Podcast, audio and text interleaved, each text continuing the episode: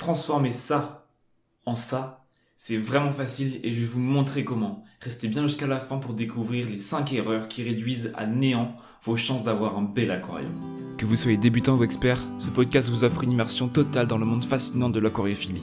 Des conseils pratiques, des astuces inédites, des interviews d'experts et bien plus encore. Venez nous rejoindre et plonger dans cette aventure. Vous allez découvrir les secrets pour créer un bel aquarium naturel, simple pour vos espèces qui vous correspondent.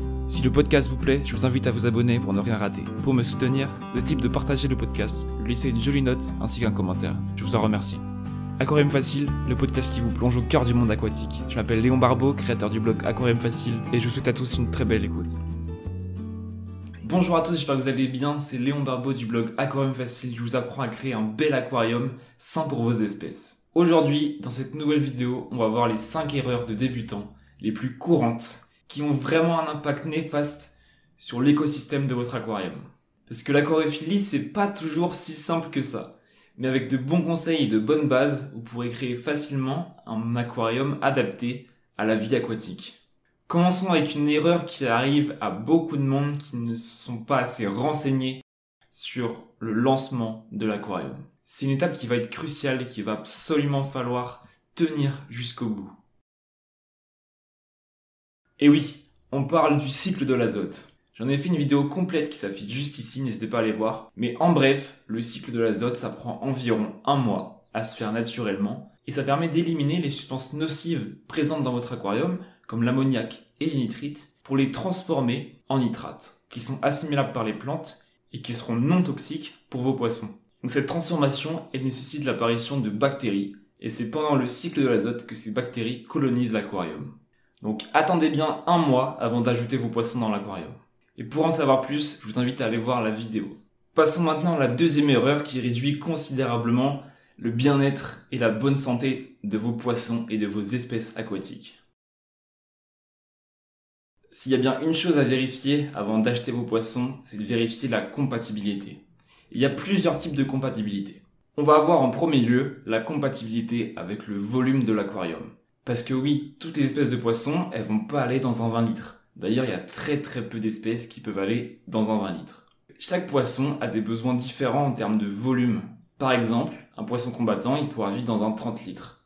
Tandis qu'un guppy, il lui faut au moins 100 litres. Et il y a des poissons comme les scalaires qui demandent encore bien plus. Donc commencez en premier lieu par vous renseigner sur le volume minimum dont votre espèce a besoin. Ensuite, on va voir la compatibilité en termes de paramètres d'eau. Les paramètres d'eau, ils sont nombreux, mais pour citer les plus importants, on va avoir le pH, la température et la dureté de l'eau. Le pH, il peut être neutre, pH 7, il peut être acide, inférieur à 7, ou il peut être alcalin avec un pH supérieur à 7. Et les espèces, elles ont souvent des besoins bien précis en termes de pH. C'est vraiment variable en fonction des espèces de poissons, donc je vous laisse vous renseigner sur l'espèce que vous souhaitez maintenir. Dans la même logique, on va avoir la dureté de l'eau. La dureté de l'eau, elle est quand même bien relié au pH de l'eau. Souvent, généralement, quand on aura une eau acide, on aura une eau plus douce. Tandis qu'à l'inverse, quand le pH sera plus élevé, on aura une eau plus dure. Il y a des poissons qui supportent vraiment pas les eaux dures et des poissons qui supportent vraiment pas les eaux douces. Donc encore une fois, renseignez-vous bien sur l'espèce que vous souhaitez maintenir.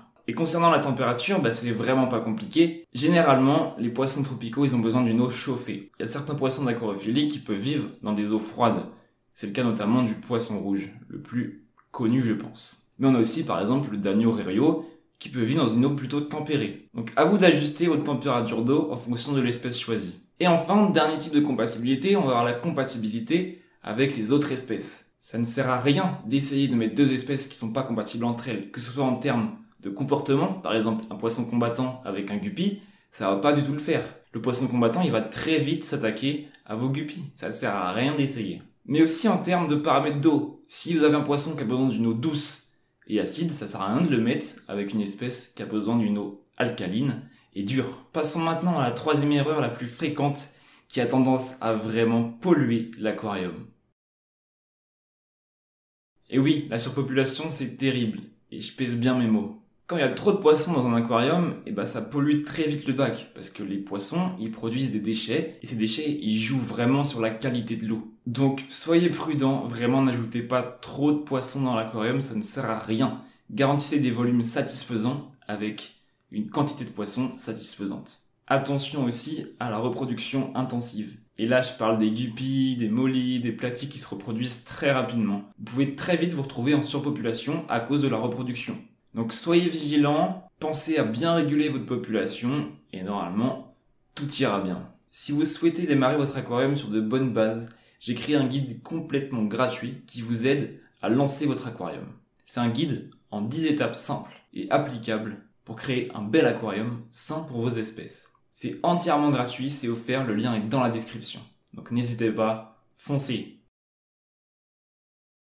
Erreur numéro 4, un mauvais entretien. L'entretien, c'est primordial dans la vie et le cycle d'un aquarium. Quand je parle d'entretien, je parle notamment laver les vitres, siphonner les déchets, tailler les plantes et les feuilles mortes, mais aussi et surtout faire des changements d'eau réguliers. Les changements d'eau, ils sont vraiment importants. Ils permettent d'apporter un bon bol d'air frais à votre aquarium.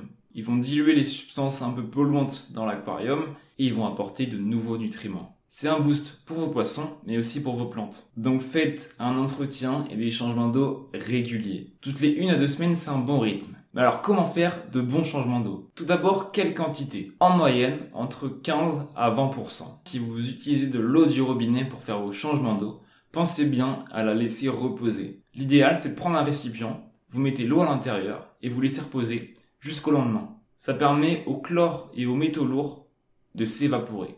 Parce que si il s'évapore pas, et eh ben ça va tuer les bonnes bactéries du cycle de l'azote qu'on a vu juste avant. Donc prenez le temps de faire ça, c'est vraiment super important. Parce que si ces bactéries disparaissent, et eh ben vos poissons risquent de disparaître aussi. La dernière erreur de cette vidéo, c'est la santé de vos plantes. Elles ont besoin de nutriments et d'éclairage. Si vous débutez, je vous conseille vraiment de partir sur des plantes à croissance rapide et qui sont peu exigeantes, c'est-à-dire qui n'ont pas forcément besoin d'ajout d'engrais. Mais si vous optez pour des plantes qui ont un besoin assez fort en nutriments, il va falloir ajouter de l'engrais et parfois même du CO2. Donc si vos plantes sont pas en bonne santé, vous voyez, elles poussent pas forcément toujours très bien, l'aquarium n'est pas resplendissant, on va dire, les feuilles meurent un peu trop rapidement, ça a plusieurs impacts, notamment sur la santé de vos poissons, parce que les poissons, ils aiment généralement les aquariums assez plantés, mais ça a aussi un impact sur la qualité de votre eau, parce que les plantes, elles absorbent les nitrates et elles relâchent de l'oxygène, donc l'oxygène qui va être aussi indispensable pour vos poissons. Les plantes, c'est un vrai poumon dans l'aquarium qu'il faut absolument pas négliger. Donc prenez soin de vos plantes. Merci d'être arrivé jusqu'au bout de la vidéo, j'espère que cette vidéo vous aura plu. Si c'est le cas, n'hésitez pas à mettre un petit pouce bleu, ça me ferait vraiment super plaisir. J'espère que vous aurez appris des choses et que vous n'allez pas commettre ces 5 erreurs. Je compte sur vous et je vous fais confiance. Je vous dis à la prochaine pour de nouvelles vidéos. Allez, ciao